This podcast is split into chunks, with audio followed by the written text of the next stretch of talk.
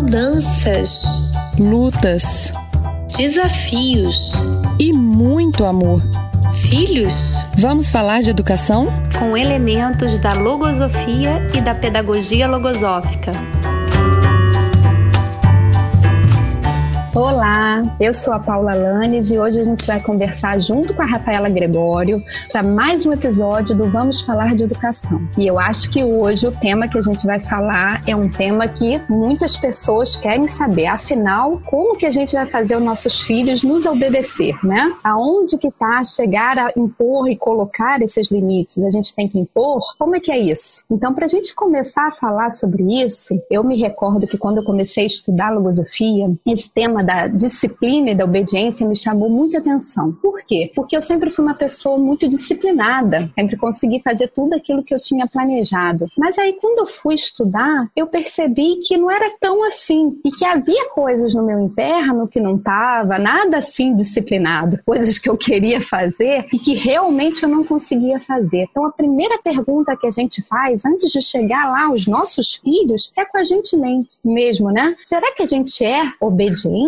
Será que tudo aquilo que eu quero fazer, eu consigo realmente realizar? Aqueles propósitos que eu me coloco na vida, todos eu consigo realizar imediatamente, independente de fatores externos? O que eu falo assim, às vezes para a profissão você consegue lá fazer tudo o que você quer, mas coisas que você precisa para o seu interno, como de repente fazer um exercício físico, né, para sua vida física, ou aquilo que você queria fazer um estudo há tanto tempo e você se propõe aquilo, um estudo para sua vida e você vê que aquilo ali vai ficando para trás, né? Porque sempre aparecem outras coisas na frente e aquele tempo vai se colocando. Então você vai percebendo que existe uma desobediência com seus próprios propósitos. E aí eu fui vendo que na verdade esse assunto é muito mais profundo do que eu imaginava, porque a obediência, ela vai em termos da gente ter um controle interno daquilo que a gente quer, daquilo que a gente planeja, aquilo que eu consigo realizar. Ela tem muito a ver com processo, por isso que ela tem muito a ver com educação, porque a gente está falando de um processo de formação de um ser. Então, hoje, o tema, ele traz muitas inquietudes no sentido de que a gente vai percebendo que ele é um processo, como tudo, em mão dupla, né? Que ao mesmo tempo que a gente vai consertando as nossas arestas, a gente também vai consertando as arestas dos nossos filhos. Mas e aí, né? Rafaela, o que, que você pode me falar sobre isso? Obedecer obedecer e limites. O que, que isso tem a ver? Ô, Paulo, eu vivi um processo até muito semelhante ao seu que eu fui mudando esse meu conceito de obediência quando eu comecei também a estudar logosofia e a buscar essa educação de mim mesma. Que aí eu comecei a ver que assim várias coisas que eu não queria, enfim, agir de determinada forma, eu simplesmente não conseguia, né? Então não era uma questão assim, gente, eu quero, eu quero fazer isso, eu não quero mais, né?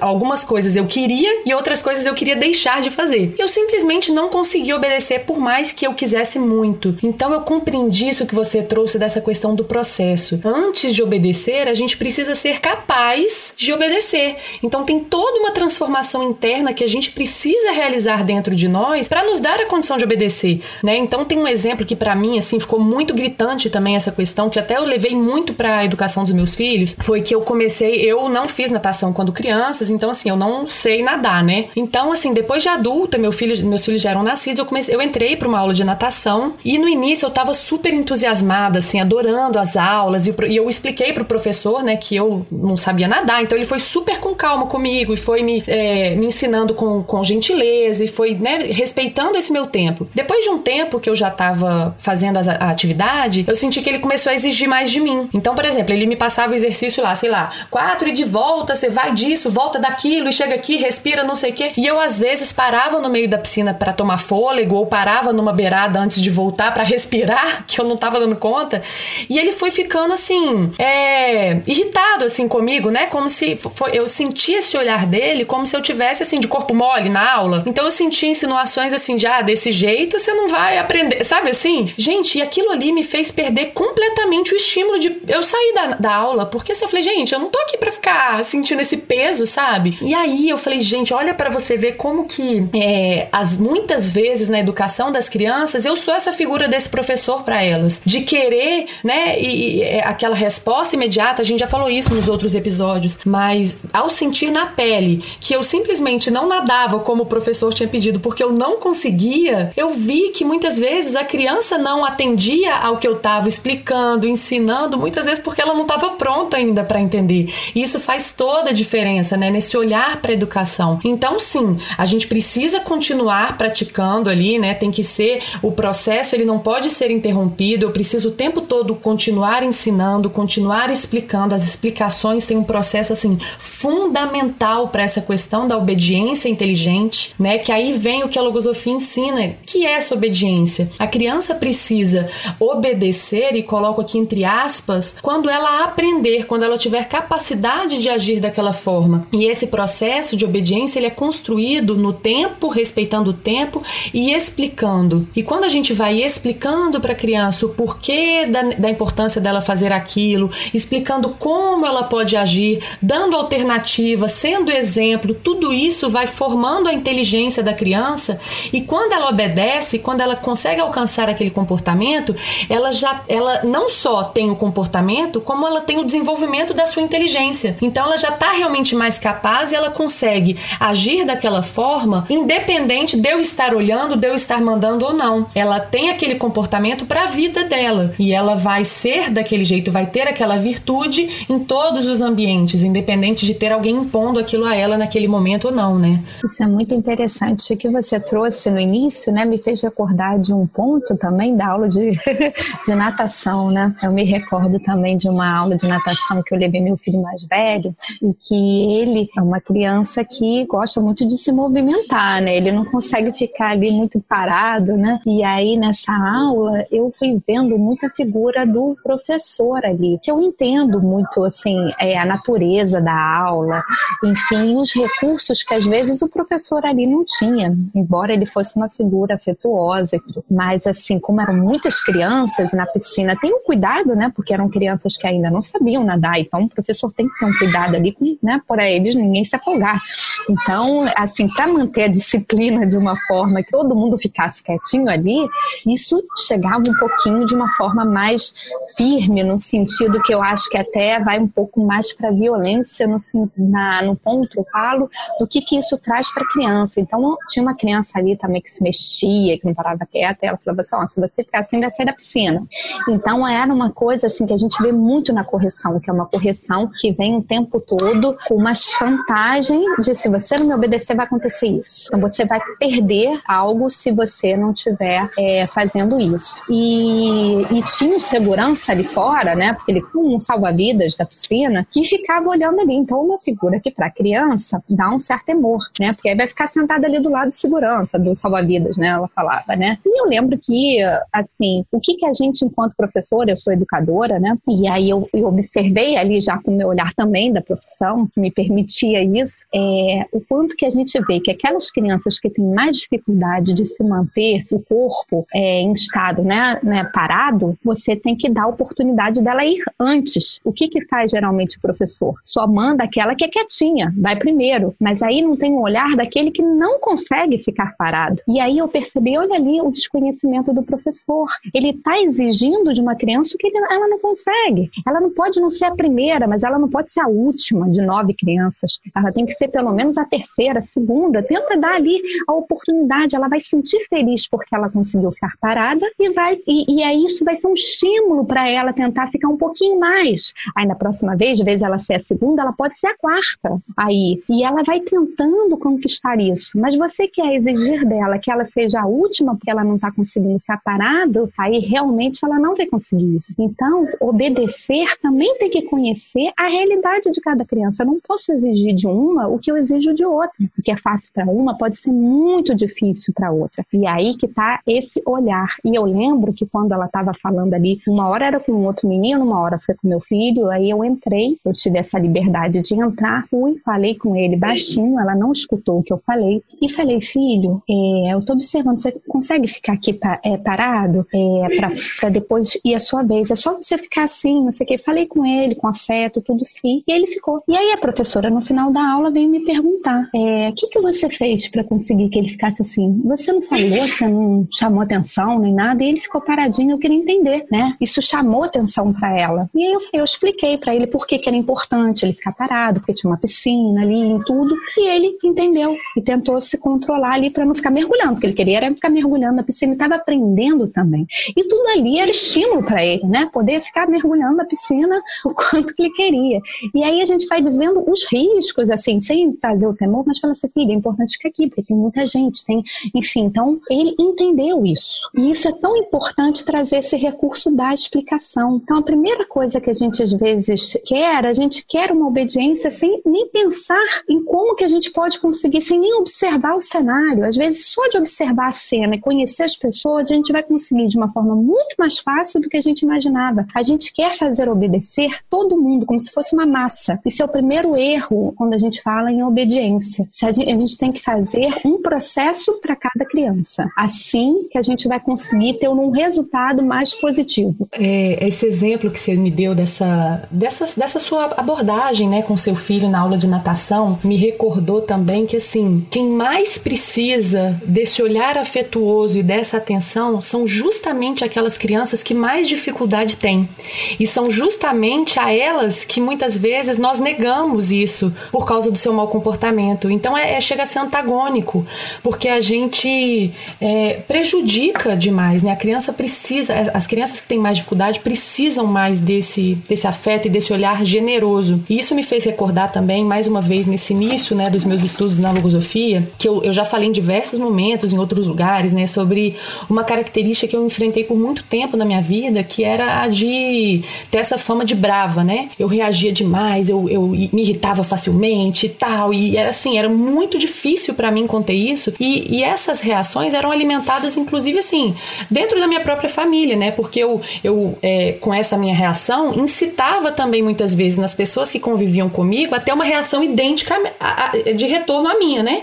Então eu me irritava, reagia, a pessoa reagia de volta e ficava nessa confusão. E eu não conseguia sair disso até que eu, é, começando a estudar logosofia, teve uma pessoa, né, uma estudante também de logosofia que me, que me acompanhou ali nesse início para me ajudar. Ela, ela me ajudou de uma forma tão afetuosa que eu assim nunca tinha sentido na minha vida. Assim, eu chegava assim para meio que assim desabafar, né, cheia de reações. E o que que é isso? Isso não pode, isso é um absurdo. E ela não reagia comigo. Ela olhava para mim e ia tentando me, me levar a pensar. Mas o que, que você teria feito no lugar dessa pessoa? Tenta pensar então como que você vai fazer quando for a sua vez de estar tá ali. Então, o que que essa pessoa tem de bom também? Gente, Paula, isso fez tanta diferença porque eu nunca tinha sido corrigida dessa forma, sem essa reação idêntica à minha, entendeu? Isso, isso para mim assim fez uma diferença tão grande na minha vida que eu pude então começar a olhar para dentro, porque antes era só uma questão de ação e reação, era pensamento com pensamento. E ela, ao ir me orientando, me ajudando nessa educação de mim mesma com tanto afeto, me fez é, fez com que esses pensamentos reativos fossem perdendo a força para que eu pudesse então assumir mais assim é, é, é, o controle do, de como eu gostaria de ser. E aí a partir disso foi todo um processo, não foi imediato que eu consegui, né? Hoje eu já posso afirmar assim que eu mudei muito essa característica, que eu não sinto mais essa raiva como um dia eu sentia. É claro que os pensamentos ainda existem, eu preciso estar o tempo todo é, atenta a eles, mas eu já tenho várias outras defesas. E aí a gente está falando da educação de um adulto, né? Que tem essa inteligência já desenvolvida, que tem todo esse mecanismo capaz de lutar e já é difícil. Agora imagina para uma criança, né? Então, é, muitas vezes a gente olha para a criança que não está atendendo ou que está desobedecendo e a gente esquece de olhar que há pensamentos ali também e que a gente precisa corrigir o pensamento da criança, o pensamento de talvez de desobediência ou de qualquer coisa e não a criança inteira. Uma coisa é a criança e eu preciso preservar essa criança nas minhas correções, né? Porque senão a gente acaba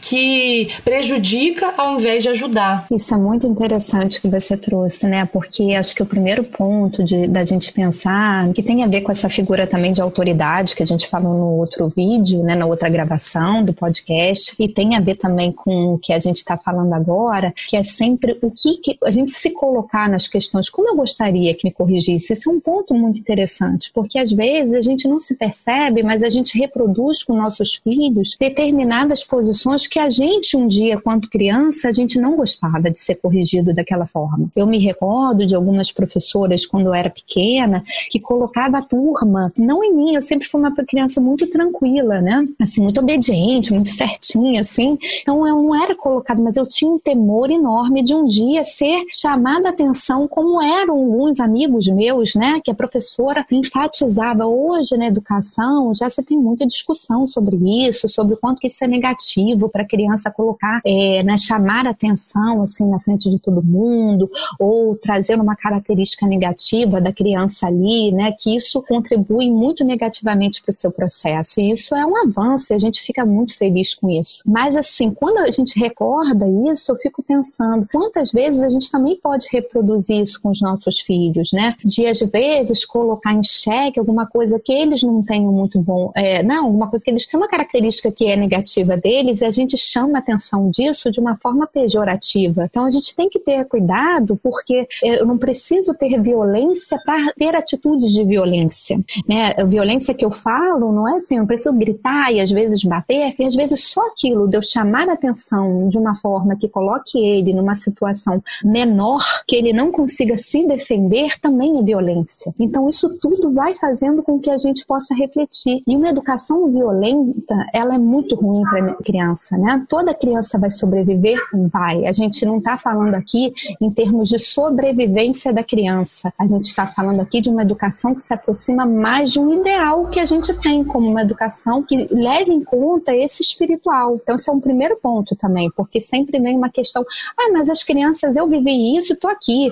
Isso foi importante para o meu aprendizado, sem sombra de dúvida. Eu acho que a gente também aprende muito a parte negativa daquilo que a gente não quer fazer mais. Mas a gente entende que existe todo um organismo sendo formado que, se a gente quebra alguns fios, às vezes fica muito difícil reconectar depois. Porque algumas vezes esse limite que eu quis dar não foi um limite que permitiu fazer crescer, foi um limite que fez romper.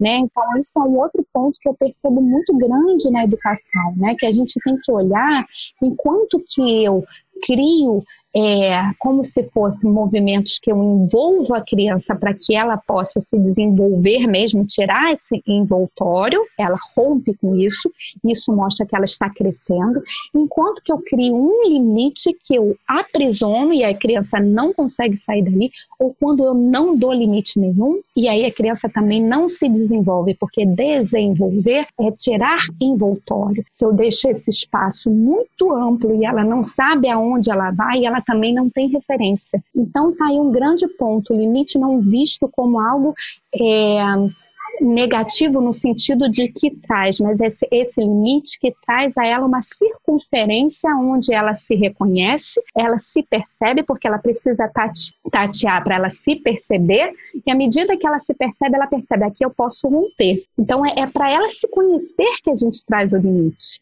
e não para aprisionar e nem para deixar com que ela não tenha esse espaço. Essa questão desses limites como referência são muito importantes para a criança, né? É, eu recordei agora também de uma situação muito simples, assim, do dia a dia, né? Meu, um amiguinho do meu filho, eles são muito amigos, né? E aí é, a criança se mudou para São Paulo e teve um dia que eles estavam de, de passeio aqui no Rio e, a, e, o, e esse amigo dele veio dormir aqui em casa. E aí, assim, eles estavam, era um dia de semana, era uma quarta ou quinta-feira, não sei, e eles estavam brincando e deu a hora de dormir. A gente tem uma rotina, né, a seguir para por causa do, enfim, né, do dia a dia. E aí deu a hora de dormir, eu falei com eles, ó, eu falei, ó, eu vou entrar com os outros dois e vocês podem continuar brincando para aproveitar mais. E aí em determinado momento, é, o meu filho virou pro amiguinho dele e falou assim, olha, eu acho que já tá na nossa hora de dormir, que a mamãe gosta que a gente dorme cedo. E, e aí assim foi tão interessante observar porque eu senti nele, assim, ele queria continuar brincando, mas ao mesmo tempo ele tava cansado, porque né, tem um dia inteiro de atividade, então ele tava precisando passando daquele, daquele é, limite na brincadeira, né? E assim, eu deixei eles soltos, porque realmente, por mim, tudo bem dormir mais tarde, mas ele precisou dessa referência e aí ele usou a mamãe. Olha, a mamãe gosta que eu durmo cedo, que era o limite que ele tinha ali, até para se respeitar. Então, é um movimento que eu achei muito interessante, né? Da importância da gente ir dando essa segurança, esses limites como segurança para as crianças. E um outro ponto que você tocou também, que assim é fundamental, assim, e é, gente, é assim, nunca nunca, nunca destacar o que a criança tem de negativo. Nunca, nem dentro de casa, especialmente na frente dos outros. A gente, a criança, nenhuma criança é uma característica só. Aquela criança que tem essa característica negativa, ela também tem muitas outras negativas. E se eu tiver que ressaltar, eu vou ressaltar o positivo para ela e para os outros, especialmente fora de casa. Porque a gente vê muita criança, é, muitos pais falando: "Ah, porque ele não tem jeito. Fulano é uma desobediência, ou então fulano é tímido". Não, não, não precisa falar para ele não que ele é tímido, ele é assim mesmo. Gente, não reforça a característica negativa, porque isso faz muito mal, isso vai consolidando, a criança passa a acreditar que ela é isso. Mas ela, OK, ela pode estar com pensamentos ali que tragam esse comportamento a ela, mas ela não é, ela não é isso. Ela não são os pensamentos que ela tem. E a gente precisa fazer essa diferença, senão depois é como a Paula colocou. É claro que a criança pode é, depois contornar isso e ser diferente, mas às vezes a criança não vai ter essa estrutura interna para mudar isso ao longo da vida e ela vai ser uma vida inteira acreditando que ela é isso. Então, assim, é, é, eu acho esse ponto muito fundamental. Nunca taxar nem pro bom nem pro ruim, porque o bonzinho também sofre, né? Ah, não, ele é muito bonzinho, ele é ótimo, porque ele fica com esse peso de ter que ser bonzinho a vida inteira. E aí muitas vezes ele não vai se colocar por medo de perder esse, esse altar em que ele foi colocado, né? Eu sou o bonzinho, eu não posso decepcionar ninguém. E aí ele não se coloca e ele acaba aceitando para si várias coisas que lhe fazem mal. Então, assim, a gente precisa dar, é o que a Paula colocou também, aquela questão de ter filhos livres, né? A gente precisa dar essa liberdade para a criança ser quem ela é, em essência, né? Para ela ir se conhecendo e não se prender a esses rótulos que eu sinto que assim é muito prejudicial. Então, eu vejo que assim a gente precisa muito ter muito cuidado com esses rótulos que a gente coloca, porque a gente gente precisa, e até para nos forçar também a olhar tudo de bom que a criança tem e não ficar só focado, que é tão mais fácil, né, a gente focar no que é difícil. Então, assim, até um exercício para nós mesmos de olharmos todas as outras qualidades que as crianças trazem. Perfeito, e acho que é um ponto é o que fazer então, né, para ela obedecer e se a gente está vendo ali que tem algo que precisa corrigir. Primeiro, a gente nunca deve se ausentar de corrigir nada da criança. Isso é a pior coisa também né? Quando a gente se ausenta de corrigir por medo ou de tirar vínculo, nunca a criança vai perder um vínculo com o pai ou com a mãe por uma ação de correção. Entenda que uma coisa é violência e outra coisa é correção. A gente tem que distinguir essas duas coisas. Permitir que a criança continue numa ação de erro, aí vai lá na responsabilidade dos pais. Se lembra no nosso primeiro encontro? Então esse é o primeiro ponto que a gente tem que ter. A gente é responsável por corrigir. Uma coisa é eu não sei que ele está errando, mas se eu sei que ele está errando, se eu tenho consciência disso, eu tenho um dever de corrigir. E aí que vai a gente construir esse, essa correção, porque a correção que a gente já conversou por inúmeros aspectos que foram colocados é um processo. Então, entender que ela é um processo, ela não, a criança não vai dar a minha resposta só porque eu simplesmente disse como deve ser feito. Então, é entender que isso vai levar um tempo e que eu ainda não sei quanto tempo isso vai levar, mas que eu tenho que fazer ações para chegar a esse resultado. E a gente vai ter que ensinar de diferentes formas. Um dia eu ensino de uma forma, no outro eu percebi que ele não está entendendo forma, eu vou procurar uma outra forma, porque educação é um processo de repetição.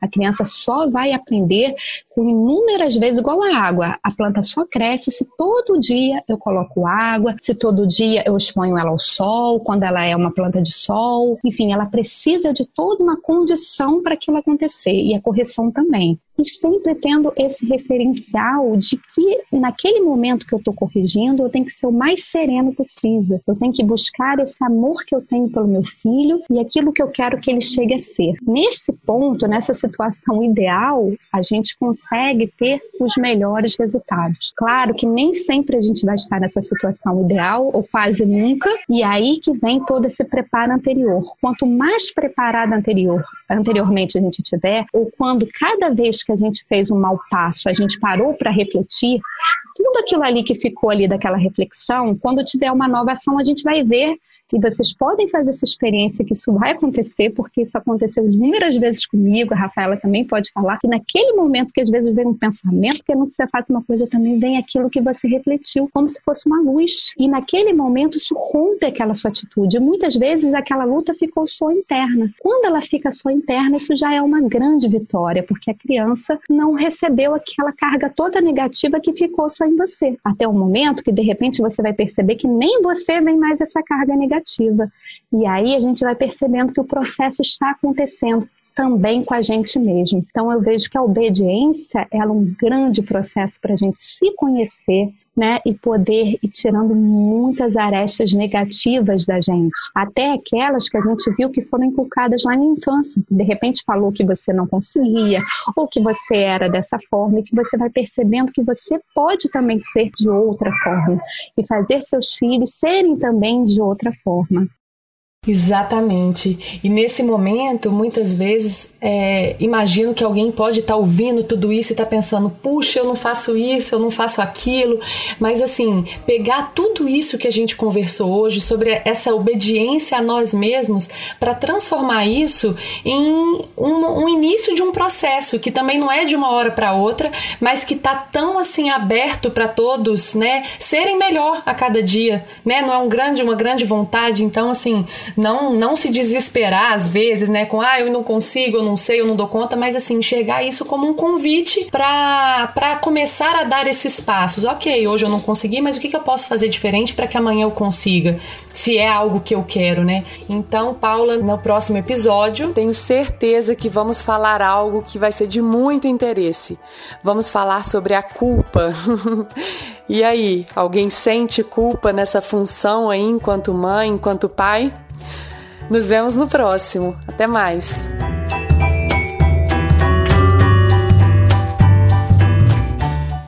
Se gostou, compartilhe. E se quiser saber mais sobre a logosofia ou sobre a pedagogia logosófica, acesse www.logosofia.org.br.